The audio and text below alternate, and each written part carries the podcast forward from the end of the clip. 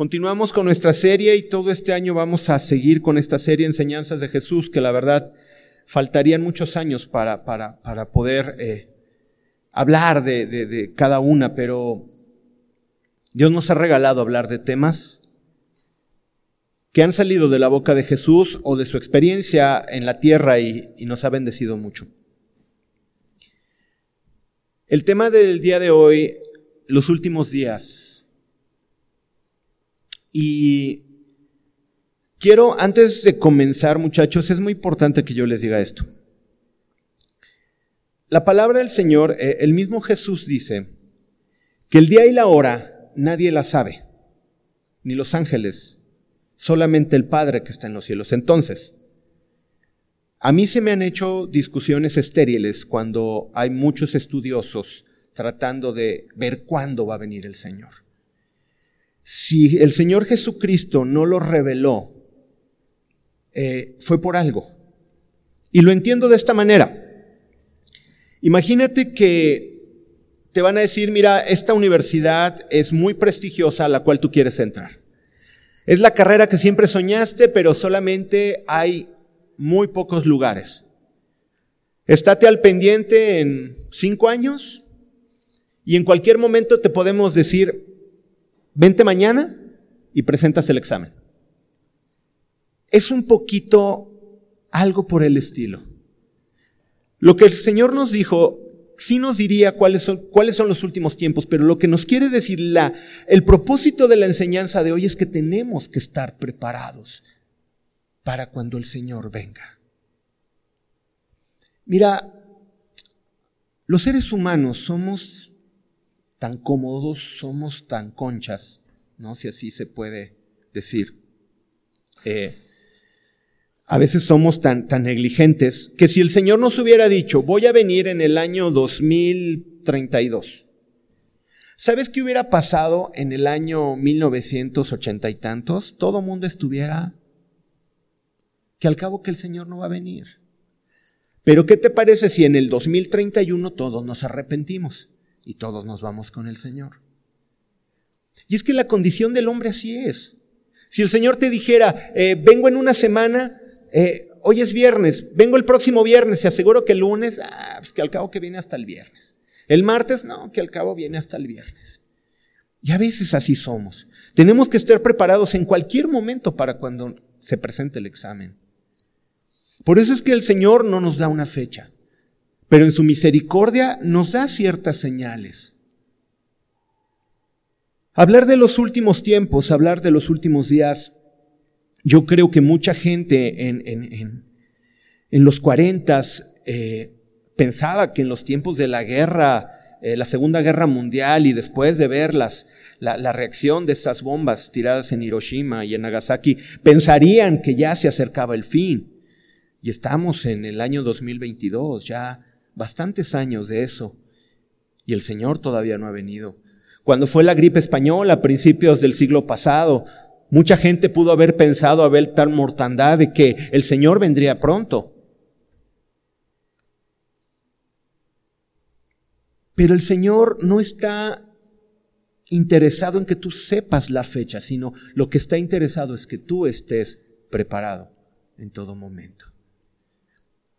Porque dice que viene como ladrón en la noche y no avisa y no sabe el día en que vendrá. Imagínate que en 20 años de cristiano has guardado tu vida pura y has guardado tu vida eh, eh, sin, sin, sin, sin mancha. Y en el año 21 te desanimas y dices, Señor, no vienes. Ah, pues vamos a darle a nuestra carne vuelo, no. Y a dos semanas de que estás dándole vuelo a la carne, el Señor viene.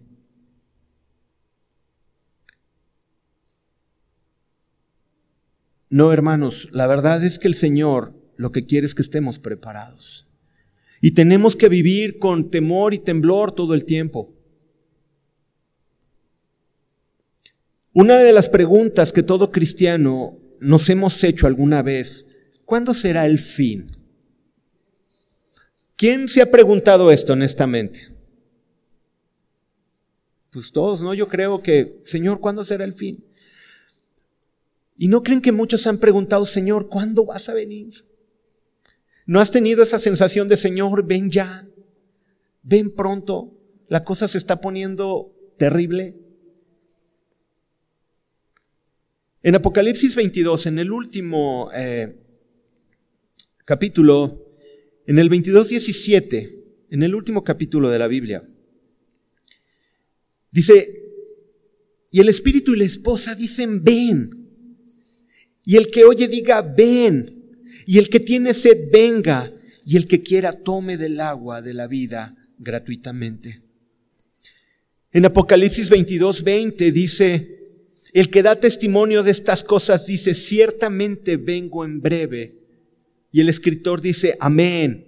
Sí, ven, Señor Jesús. El Espíritu y la esposa están clamando que venga el Señor. ¿Cuántos están conformes con este mundo que tenemos? ¿No es terrible cómo está aumentando la maldad? Cuando se daban la Segunda Guerra Mundial, la Primera Guerra Mundial, a principios de siglo, la segunda mitad, eh, hubo gran destrucción y mortandad. Pero los conflictos no eran tan masivos, no eran tan, tan generalizados. O sea, una batalla se daba en un lugar y en otro lugar y en otro lugar, pero ahora Solamente con una sola decisión y con ciertos botones y ciertos códigos la humanidad se acaba. Porque ahora la maldad así ha crecido tanto. Pero sabes,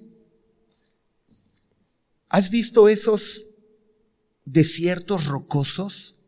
Había una imagen que yo vi, era de Nueva Zelanda, de Islandia perdón, era de Islandia. Y en Islandia había así, como es muy volcánico, había así como una playa de pura piedra, así.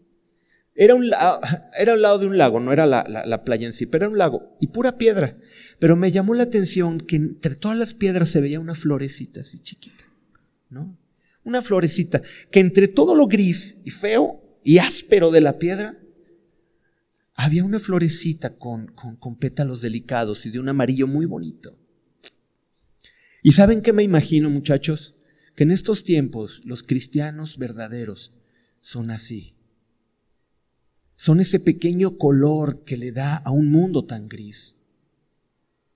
Tenemos que ser luz en medio de las tinieblas. La esposa y el espíritu dicen, ven, Señor Jesús, ven. Muchos quieren a Jesús para que les cumpla sus peticiones, pero hay otra parte de los cristianos que no les interesa si les cumple o no sus peticiones, simplemente quieren verlo ya. Su mayor petición es verlo a Él cara a cara. Y ver que este mundo ya pase a la historia. Así como fue prometida su venida a la tierra, de la misma manera vendrá por segunda vez. Pero el día y la hora nadie lo sabe, nadie lo sabe.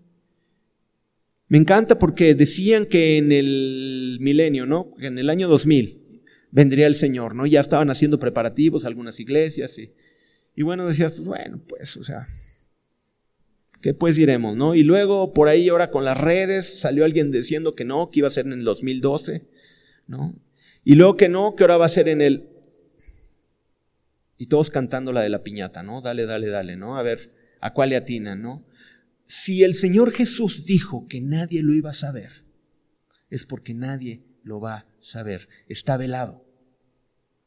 Pero de que va a venir, va a venir.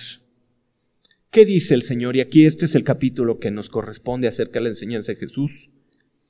Mateo 24, 1 y 2. Comencemos leyendo. Dice, cuando salió Jesús del templo, se iba y se iba, se acercaron sus discípulos para mostrarles los edificios del templo. Respondiendo, él les dijo, ¿veis todo esto? De cierto os digo que no quedará aquí piedra sobre piedra que no sea derribada. Puedo, imaginar la escena, yo mi imaginación me da así para, para pensarlo y puedo ver a los discípulos orgullosos como judíos de ver un templo majestuoso. E, e, el terreno, imagínate, es como 250 por 250 aproximadamente, simplemente el terreno. Eh, había unos, unos pórticos, que era el pórtico principal, que, tenía altura, las columnas eran de 30 metros y eran eh, cuatro filas de columnas eran 160 columnas. Imagínate todas de altura de 30 metros de mármol de una sola pieza. Era un lugar esplendoroso, simplemente el pórtico.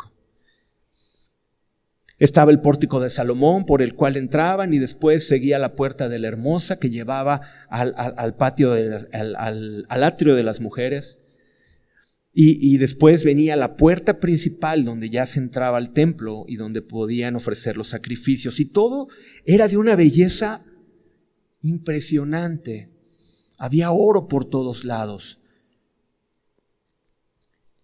Este templo, eh, en el año 15 antes de Cristo, Herodes el Grande había decidido reconstruir la gloria de ese templo. Y sin eh, sin, sin hacer caso omiso de los gastos, sin, sin, sin considerar los gastos. Cuando, cuando yo estaba estudiando ya hace tiempo de cómo construían las grúas, las semejantes piedras que montaban a tal, altura, digo, esta es una obra impresionante para la tecnología que vea para eso. Imagínense cómo cargaban piedras de 200 toneladas. No sé, es una cosa impresionante. Entonces yo me imagino y puedo ver a unos discípulos orgullosos de un templo majestuoso. Y te imaginas la reacción de ellos cuando Jesús les dice, de cierto te digo que todo esto que ves no quedará piedra sobre piedra. Wow, con razón no querían a Jesús los judíos. Imagínate que digan, este templo se va a destruir.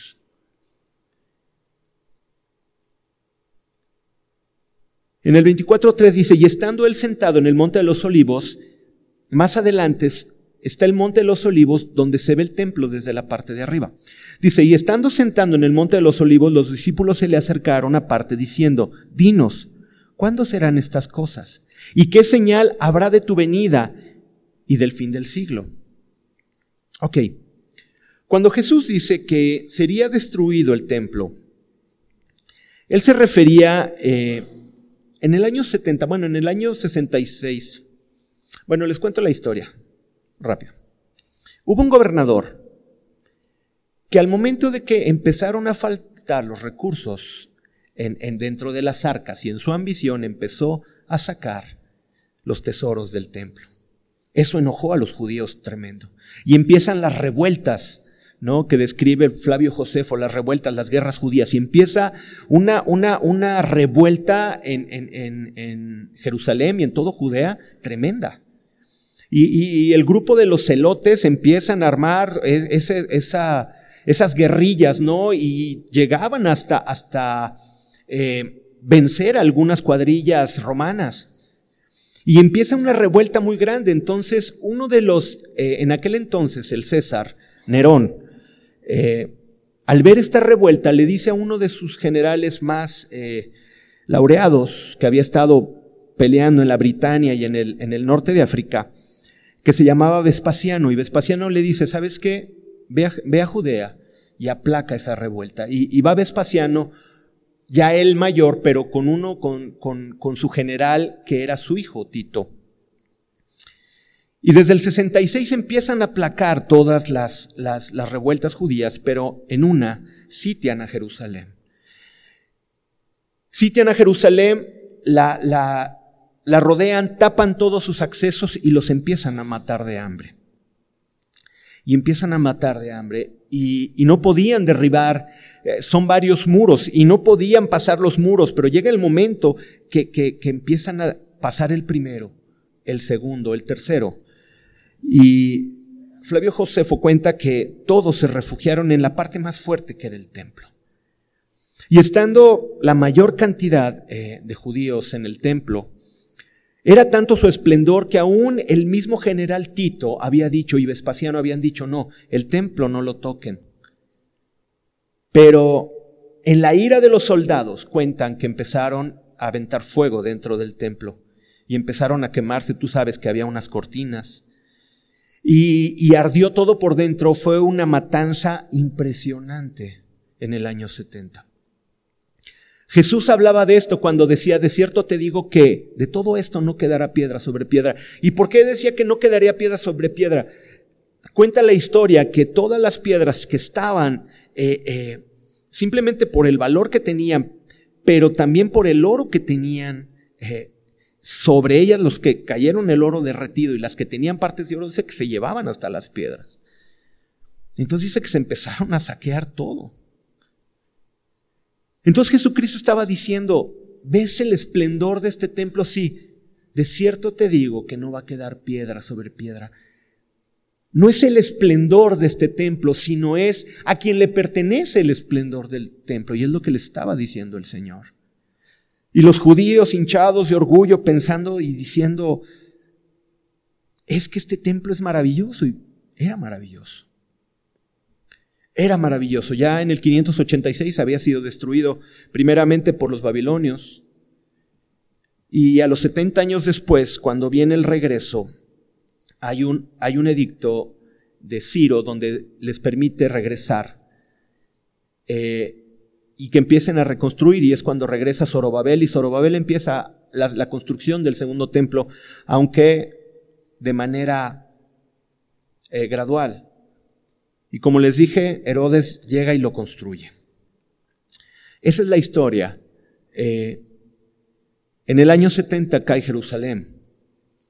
En el año 70, por mandato de, de, de Vespasiano, pero ya a las órdenes de Tito, porque había muerto, se había suicidado Nerón, y había, se quedó Vespasiano en el lugar de Nerón como César Augusto.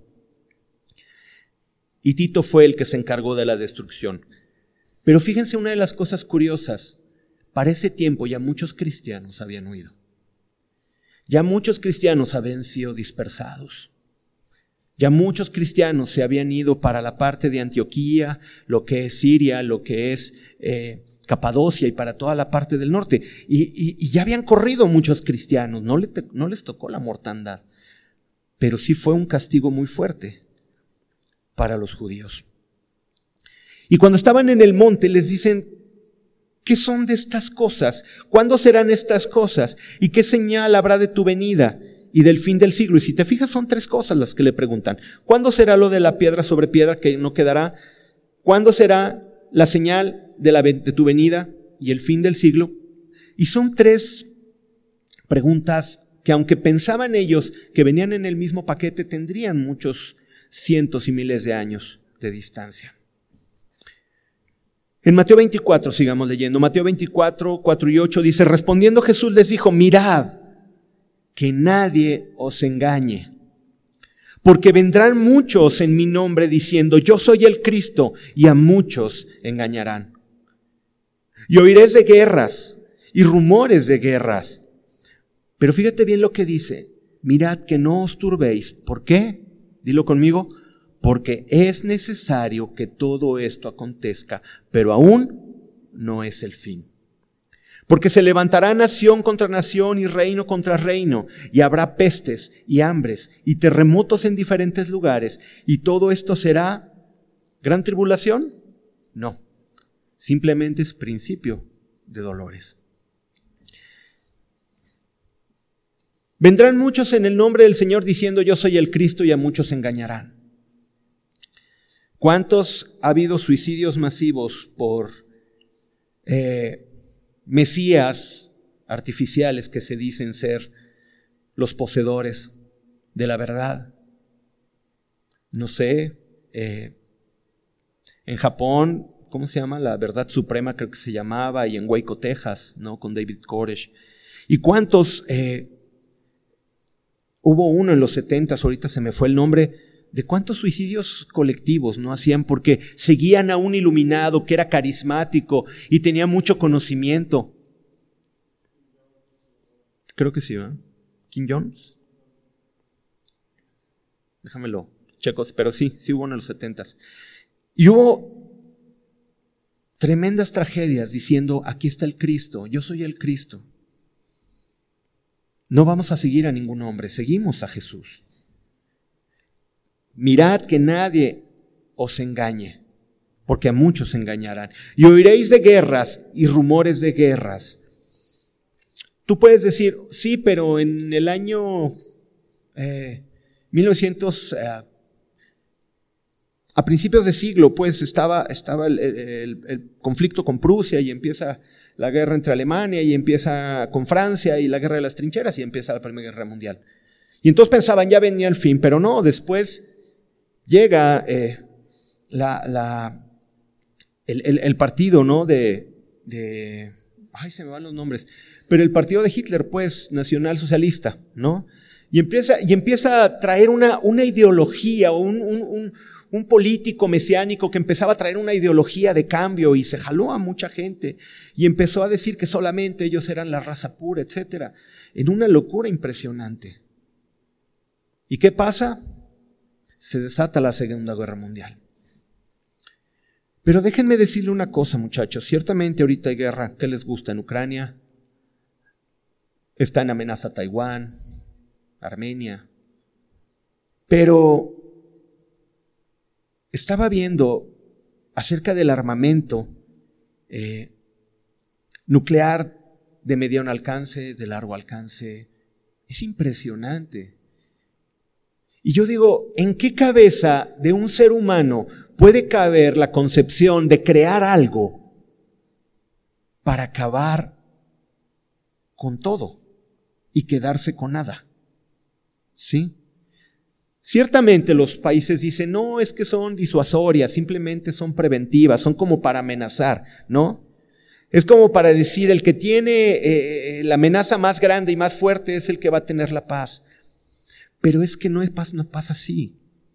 Son egoísmos, son triunfalismos, quieren poner mucho su nombre en la historia y simplemente es un egoísmo terrible que ha habido entre la historia de todos los dirigentes. Ahora, una guerra ya no va a ser tan sencilla como lo fue a principios del siglo pasado o como a mediados en la Segunda Guerra Mundial. Ya ahorita una guerra va a ser muy fuerte. Entonces, oiremos de guerras y rumores de guerras. Así lo dijo. Dice, porque se levantará nación. Dice, pero Dice, ah, perdón, dice, mirad que no os turbéis, porque es necesario que todo esto acontezca, pero aún no es el fin.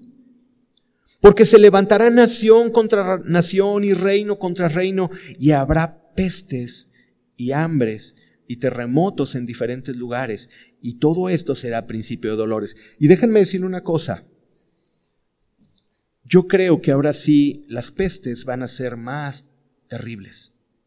Mientras el hombre más avanza en la ciencia y tiene vacunas más poderosas y tiene más inteligencia, resulta que hay enfermedades que los rebasan y los rebasan y los rebasan.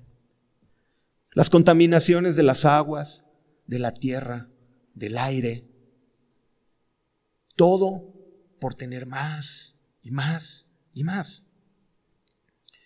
Y habrá hambres y habrá hambres. ¿Por qué? Porque el clima ya se está afectando demasiado y donde se daban ciertas cosechas ya no se dan.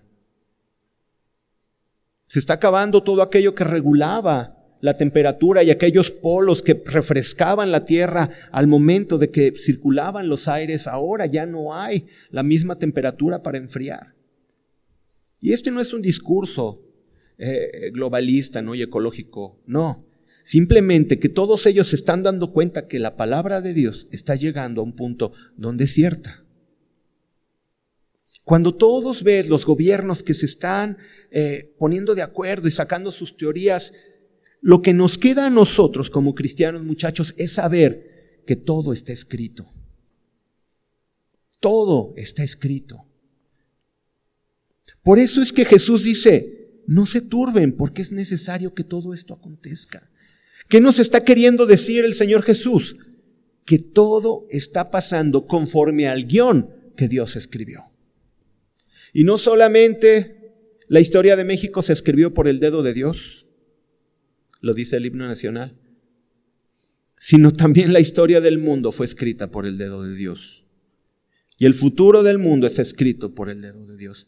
Así que no te turbes, no te, no te dé la, la, intención de hablar todas estas palabras, no es para que te venga un temor y va a estar viendo hacia el cielo, ¿no? A ver cuando ves las señales, no. Sino es para que vayas de rodillas y le digas, Señor, en el momento que tú quieras venir, ven, estoy listo. Y cada día vayas y le digas, Señor, en el momento que tú quieras venir, ven, estoy listo. Para eso son estas palabras. Para que estemos preparados para el día en que el Señor venga como ladrón en la noche. Dice que habrá pestes, hambres, terremotos en diferentes lugares. Y todo esto será principio de dolores. Ciertamente desde la ascensión de Jesús hasta hoy ha habido muchos males. Pero seguramente estas señales serán muy abrumadoras en los días previos a su venida.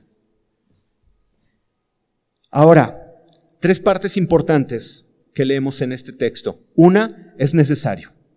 A ver, dilo conmigo, necesario. Es necesario que todo esto acontezca. Si tú oras al Señor y Señor, que no se den las guerras, Señor, que no haya terremotos, Señor, que no estás orando con sabiduría. A final de cuentas, Jesús te está diciendo que es necesario que estas cosas acontezcan. La segunda es principio de dolores. No es la gran tribulación, simplemente son principios de dolores. Pero la tercera es, pero no es el fin. O sea que quizás nos toque a nosotros como cristianos vivir muchas de estas cosas. Pero no te turbes, no te turbes. Ciertamente nadie quiere sufrir. Es una realidad. Pero Dios nunca nos dijo que vendríamos a estar en una burbuja donde nada nos toque, no. Dice, en el mundo tendréis aflicción. ¿Sí o no lo dijo Jesús? Entonces, ¿por qué nos espanta cuando nos estemos pasando por tiempos difíciles? ¿Por qué nos espantamos si Jesús dijo que en este mundo tendríamos aflicción? De la forma que Jesús aborda el tema es una manera de darnos confianza plena en Él, sabiendo que Él tiene el control de todas las cosas. Dios tiene control de todas las cosas. ¿Cuántos dicen amén a esto? Dios tiene control de todas las cosas. Quiten la cara de asustados. En Mateo 24, del 9 al 14, dice, entonces, fíjate bien, os entregarán a tribulación y os matarán y seréis aborrecidos de todas las gentes por causa de mi nombre. Muchos tropezarán entonces y se entregarán unos a otros, y unos a otros se aborrecerán. Y muchos falsos profetas se levantarán y engañarán a muchos.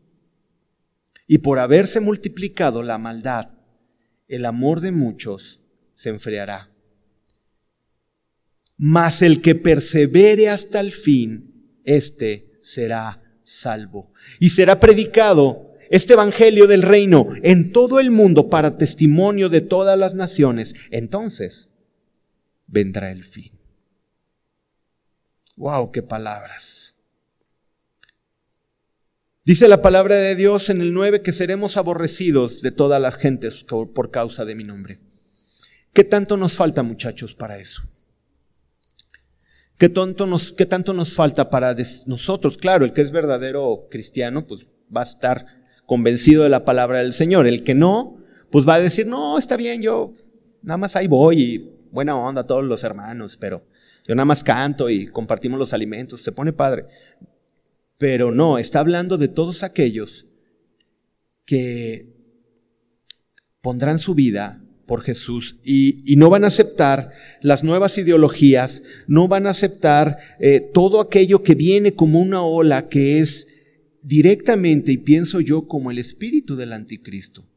Díganme si no, ya todo lo que tiene que ver con la palabra de Dios, muy a diferencia del pasado, en este tiempo ya se está institucionalizando muchas ideologías. Claro, te lo están pintando como es que somos buenos.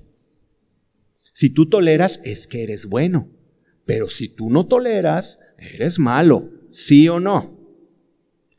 ¿Por qué crees que mataron a Jesús? Jesús hubiera dicho, no, sí tienes razón, vamos a amarnos todos. Aquí no importa cómo vivas, lo importante es el amor. No. Aquí lo está diciendo muy claro. Para los verdaderos cristianos serán aborrecidos por causa de su nombre. ¿Por qué? Porque esos verdaderos cristianos tendrán convicción. Esos verdaderos cristianos saben decir que no cuando tienen que decir que no. La palabra de Dios no está en negociación. Por eso serán aborrecidos. Porque si tú comulgas con la ideología del mundo, déjame decirte una cosa, no serás aborrecido. Pero aquí está hablando, dice, entonces os entregarán a tribulación y os matarán y seréis aborrecidos de todas las gentes por causa de mi nombre. Y se empezó a vivir desde los años 60 a principios de la era de Jesús. Y no llevaban a hombres y a mujeres y a familias completas al foso de los leones. Hacer diversión. ¿Y qué decían estas personas? Ah, no, no, no, no se, no se crean, era broma, ¿cuál Cristo? Ni qué santidad, ni qué nada. Vámonos, ¿a dónde nos vamos? Que a los ídolos, vámonos. Nada más estaba bromeando. No. Hubo muchos, y dice la palabra, y en, los, y en los, estudios, eh, te das cuenta que muchos apostataron y dijeron, no, no, no, no, no, yo ese Cristo no lo sigo, y desistieron de la fe. Pero los que decidieron creer, murieron en el Coliseo romano. Yo siempre me he preguntado, y no te voy a preguntar a ti, pero yo me lo pregunto a mí. ¿Qué va a ser de mí cuando venga esa pregunta? No sé, siempre le he dicho a Vane, no sé si aquí están viendo un futuro preso, no lo sé. No lo sé. Espero y no, en mi carne, ¿no? Pero si de repente dicen, a ver, Spotify, Roy, ¿quién es? Ah, tienes esto. ¿Y qué voy a decir? Ah, era broma. Ya hasta creen. No.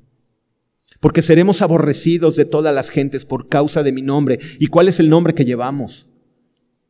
El nombre de Jesús. Y cuando llevamos el nombre de Jesús, vamos a tener las implicaciones de llevar el nombre de Jesús.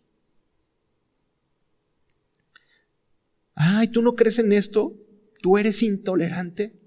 No, no es que sea intolerante, yo amo y respeto a todas las personas, pero lo que dice la palabra, dice la palabra y pues, ni modo. Y eso no está en negociación.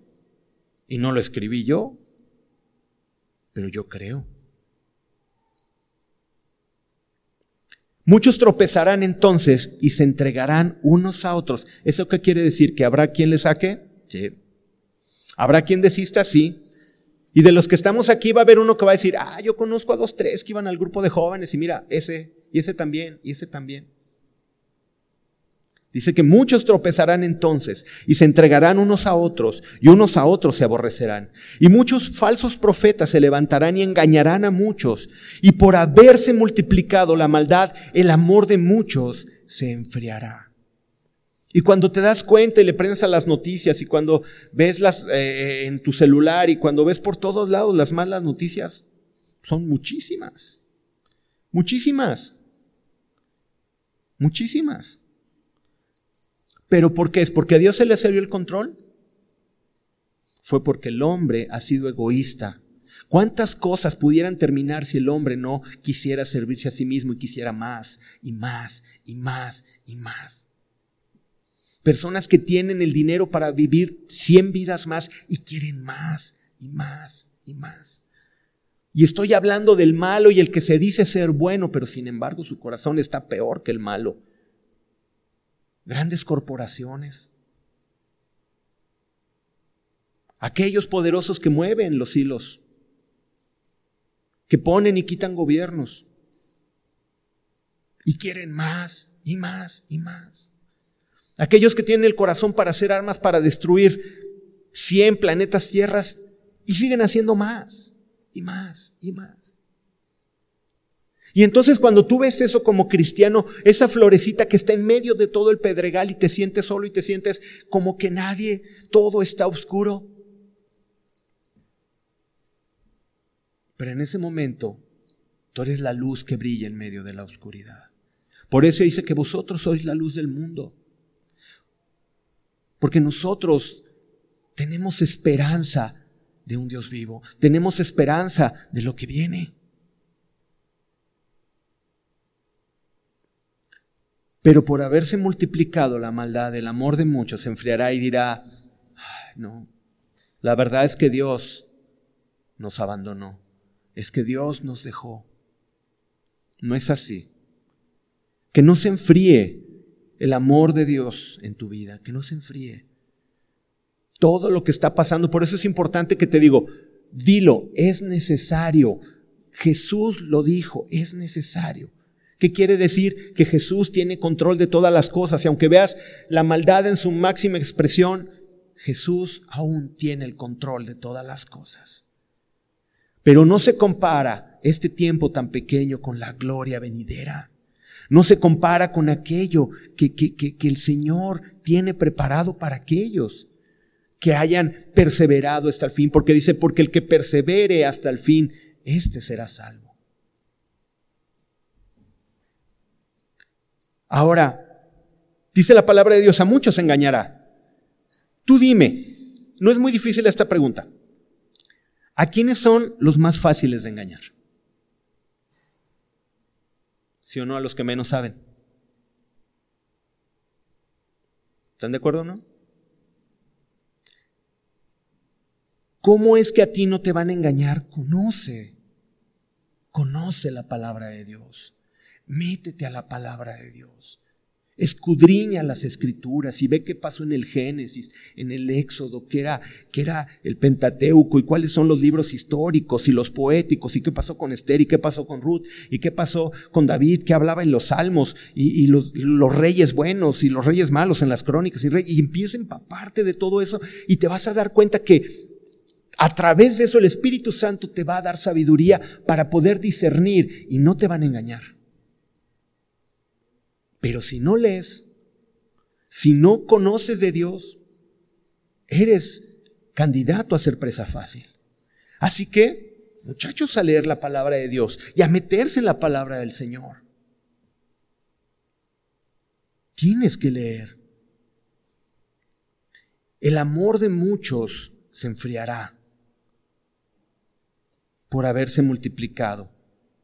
Pero también dice, y será predicado este evangelio del reino a todo el mundo para testimonio de todas las naciones. Entonces vendrá el fin. Antes tenían que mandar misioneros en Estados Unidos, juntaban una ofrenda entre gente que podía hacerlo y mandaban a mucha gente a África. Ahora puedes hacer una videoconferencia y puedes estar predicando en África, puedes estar predicando en Yemen, puedes estar predicando en, Tailandia, puedes estar predicando en Alaska y puedes estar predicando donde tú quieras. Sí o no, el Evangelio llegará a todo el mundo. Se están acercando los tiempos. ¿Se acuerdan? Eh, yo, yo, yo me hago, me hacía esta pregunta. ¿Se acuerdan cuando eh, dice la palabra, todo ojo le verá. Y yo decía, ¿cómo le va a ver todo ojo si la tierra es redonda? Y si los que estemos viendo para acá, ¿qué van a estar haciendo los de abajo? ¿No? ¿No, no te pasaba eso por la... O digo, yo sé que es grandísimo, ¿no? Y es, eh, el Señor dice que su trono es el cielo y, y, y la tierra es el estrado de sus pies. Pero yo decía, ¿cómo va a ser esto, Señor? Pero cuando de repente vemos aparatitos que digan, ¿saben qué está pasando? Y en ese momento, notificación para todos. Y todo mundo va a empezar a ver qué está pasando. Y saben qué? Todo ojo le verá. Se están acercando los tiempos. ¿Cuánto tiempo? No lo sabemos. Pero no es para que tengas miedo. Esto fue escrito desde hace mucho tiempo. Esto Jesús lo dijo ya casi dos mil años. Y sigue vigente. Hace mitad del siglo pasado decían que iba a ser en ese tiempo. Quizás 70 años después estamos diciendo va a ser este tiempo.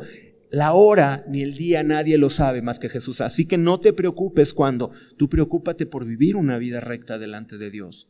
Y no te digo que te vayas a un monasterio, porque puedes estar en el monasterio pero estar sin perdonar.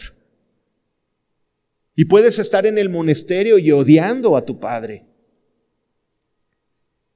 No, no, no, se trata no de aislarse del mundo, sino de obedecer la palabra del Señor y ser libres en Cristo.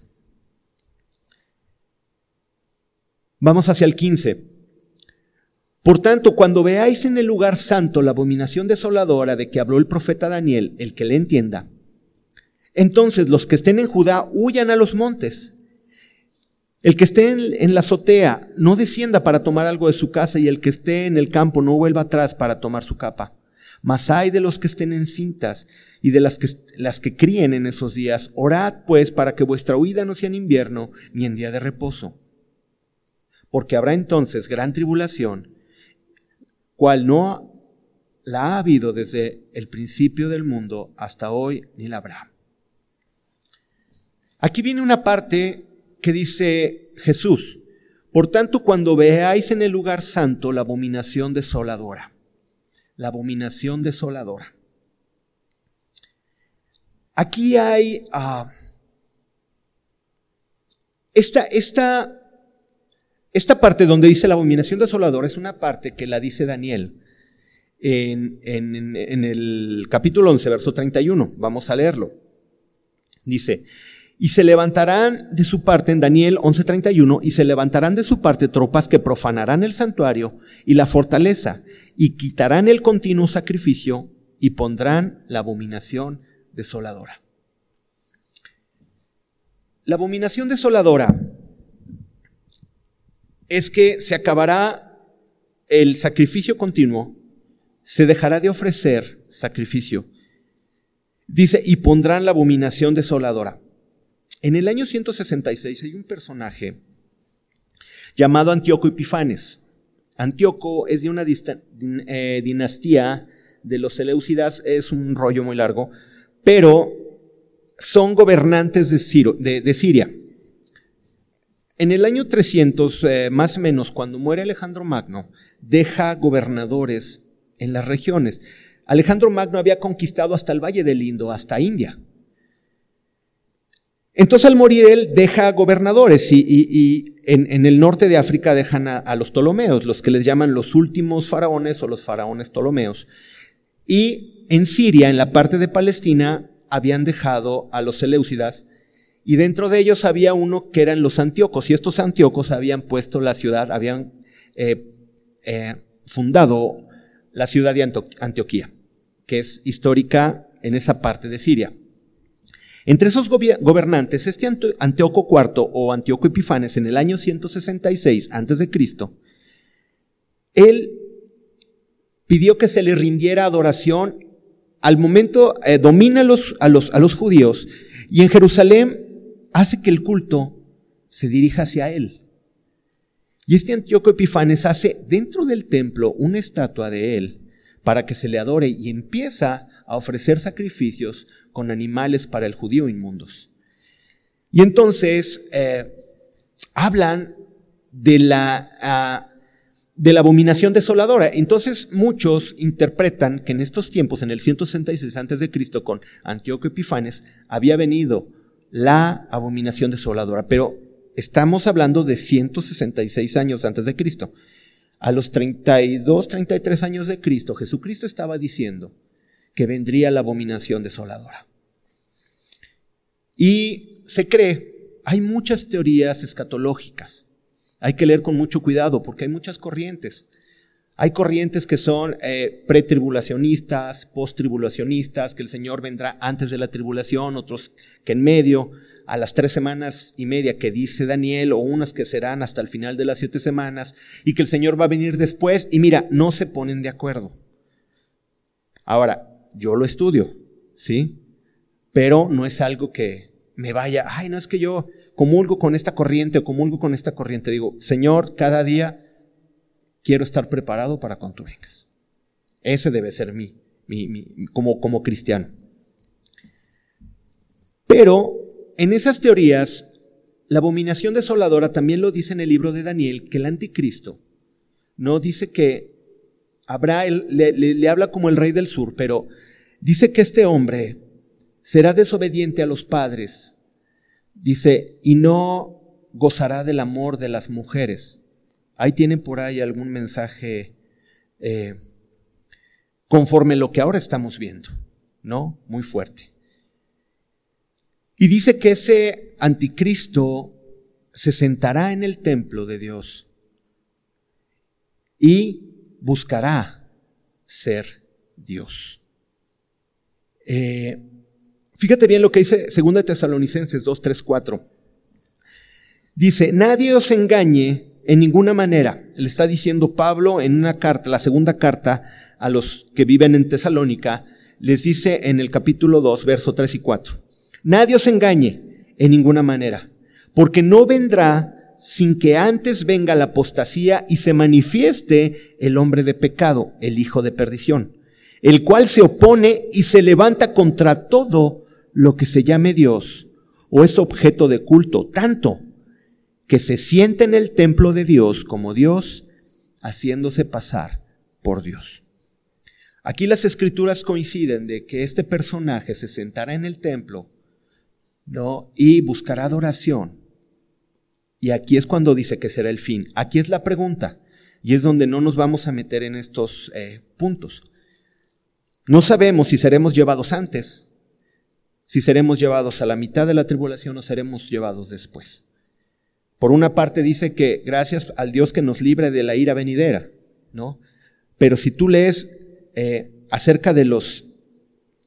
En el libro tenía siete sellos y en el siete sellos ah, había unos ángeles que tocaban las trompetas y vienen los jinetes y los jinetes que el vermellón, el amarillo y el rojo y todos hablan sobre una mortandad muy grande y no se sabe, no dice cuándo. Tanto que los estudiosos y teólogos no se han puesto de acuerdo. Entonces, no nos compliquemos en esto, pero sí, Jesús habla y es la enseñanza de Jesús que vendrá la abominación desoladora y se habla de que el anticristo se sentará en el templo de Dios pretendiendo ser Dios. Y dice, y entonces vendrá el fin. Como les digo, no sabemos si estaremos o no, quizás estemos desde allá arriba de espectadores, ¿no? Y se cumplan todas esas palabras. Yo tengo mi opinión, pero al que quiera ya después lo platicamos. En Mateo 24, 22, y vámonos hacia el fin. En Mateo 24, 22 al 28 dice, y si aquellos días no fueren acortados, nadie será salvo. Y quiero hacer énfasis en esta parte, muchachos. Y si aquellos días no fuesen acortados, nadie será salvo. Mas por causa de los escogidos, aquellos días serán acortados. A ver, yo les pregunto algo, pero es simplemente una apreciación personal, hablada con muchos hermanos y muchas personas. ¿No sienten que ahora el tiempo pasa más rápido? De repente no dicen, oye, estábamos haciendo el paseo de la amistad y ahorita ya estamos haciendo la posada. Hace poco, ¿con quién lo platiqué de los servidores? ¿No? Con Rafa. Decía, ¿en qué pasó el campamento? Ya tenemos aquí. Y yo me acuerdo que, que, que antes, como que los decías dos meses, uy, tenemos dos meses. Los que teníamos vacaciones en aquellos entonces, las primarias, en blanco y negro, ¿no? Teníamos vacaciones de dos meses y, no, hombre, era una cosa maravillosa, ¿no? Y ahora se pasa el tiempo rapidísimo. Ahora, aquí puede tener dos acepciones, que los días sean cortados, o sea, que la cantidad de días se hagan menos o que los días pasen más rápido. ¿Tú crees que Dios puede acelerar todos los relojes del mundo? Si Él quiere, sí. Si un día dijo, hágase la luz, y se hizo la luz. Si un día dividió el mar de la tierra, y solamente por el poder de su palabra dice, crezca hierba verde y de las aguas salgan las bestias, que no puede hacer que los días pasen más rápido. Y puede ser que los días estén pasando más rápido por amor a los escogidos. Y de repente digan, ay, va a empezar esto que es bien complicado y de repente, bueno, el conflicto de Ucrania, ¿cuándo empezó? ¿No empezó en febrero? ¿Ya cuántos meses llevamos? Dice, y si aquellos días no fuesen acortados, nadie sería salvo, mas por causa de los escogidos, aquellos días serán acortados. No lo sé, es simplemente un paréntesis y una percepción. No es una doctrina, no es una doctrina.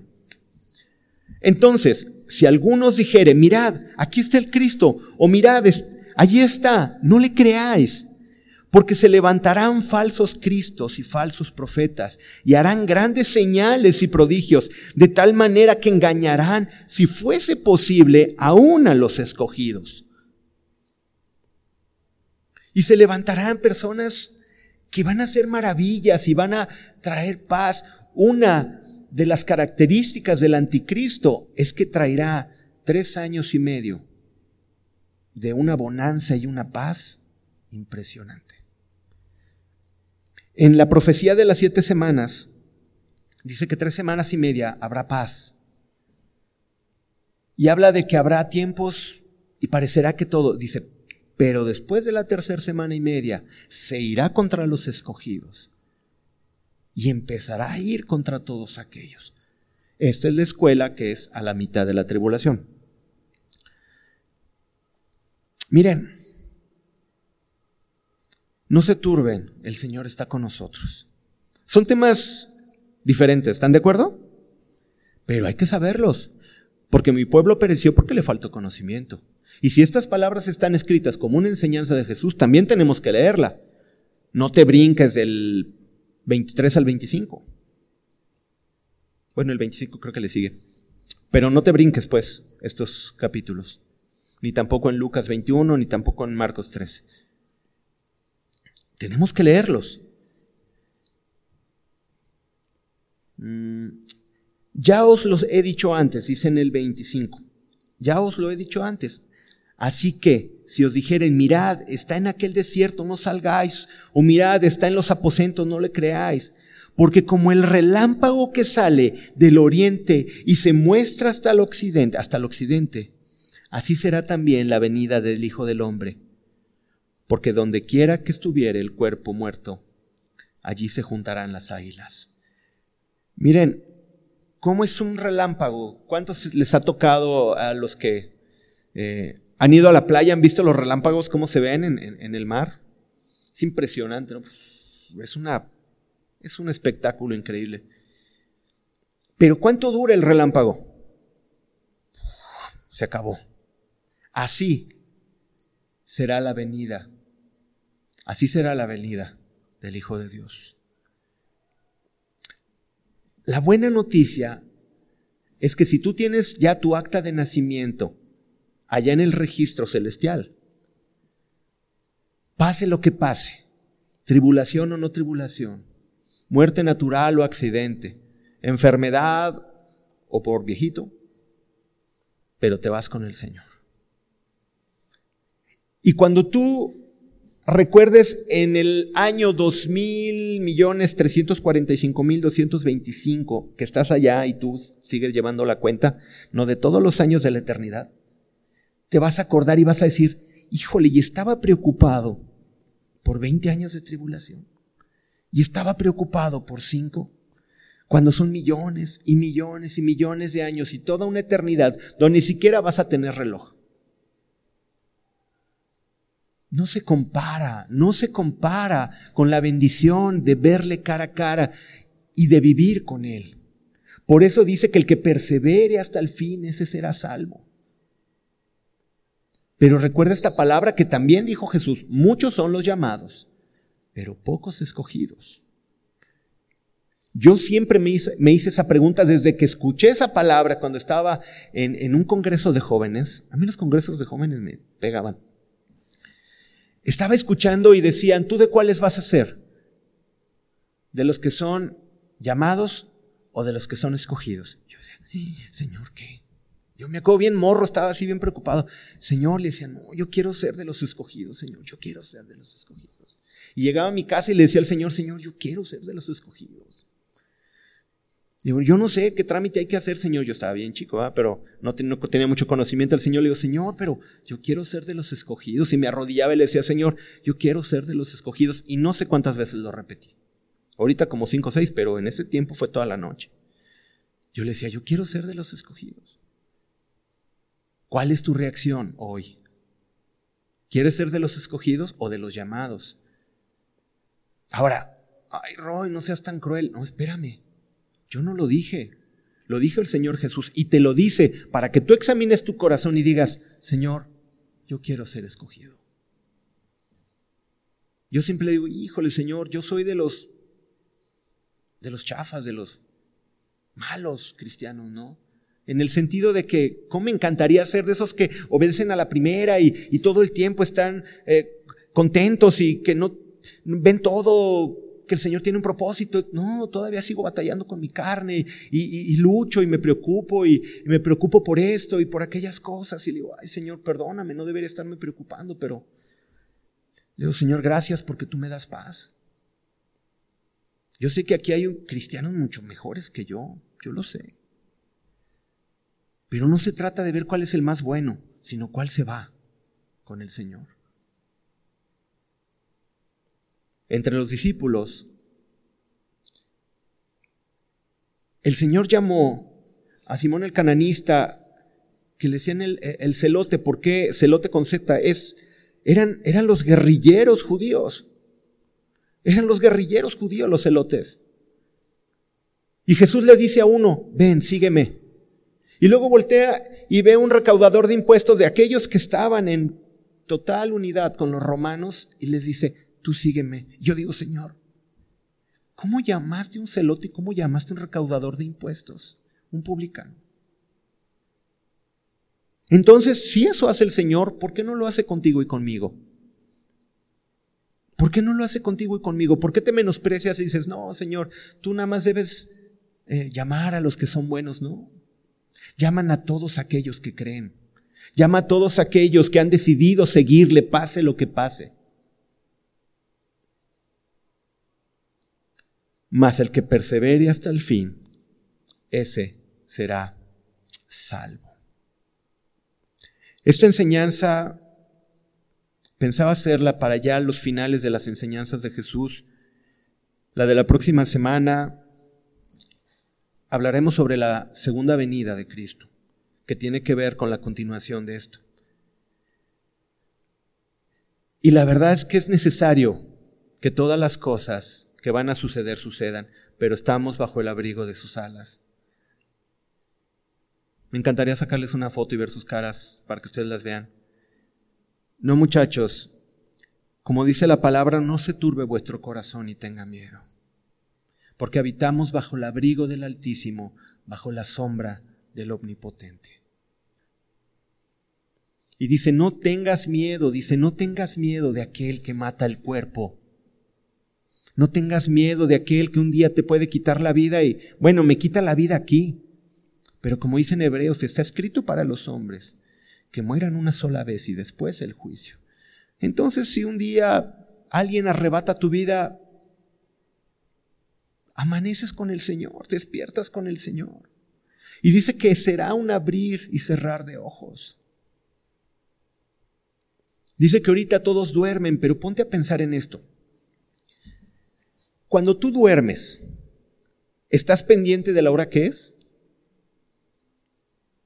No. ¿O sí? Alguien está, está dormido, pero tiene un relojito aquí como, como, como protector de pantalla es un relojito aquí arriba, ¿no? En el sueño. Y estás soñando algo, pero con tu relojito aquí. No pasa eso. Simplemente te duermes y de repente te despiertas, ¿sí o no? Todos los que han muerto en Cristo, dice que están durmiendo. Y los que murieron en el año 70, en la boca de los leones, ahorita están dormidos y van a despertar al mismo tiempo que tú y yo. ¿No se te hace increíble esto?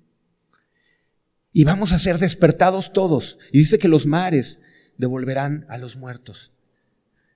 Y de repente serán levantados todos los que creyeron en Cristo. ¿Te puedes imaginar? Y dice la palabra, dice en Apocalipsis, y su número era millones de millones. Yo no sé qué fila voy a estar. Imagínate con mi estatura y en la fila de atrás. No importa. Yo creo que va a ser tan grande el Señor que lo voy a poder ver. Pero me voy a gozar y voy a estar ahí. Entonces no tengo miedo al que mata el cuerpo, porque esta leve tribulación momentánea produce un cada vez más eterno peso de gloria. Estas palabras son escritas para que tengamos la certeza de que todas las cosas, aunque parezcan obscuras en el mundo, Dios tiene el control. Amén. Ponte de pie.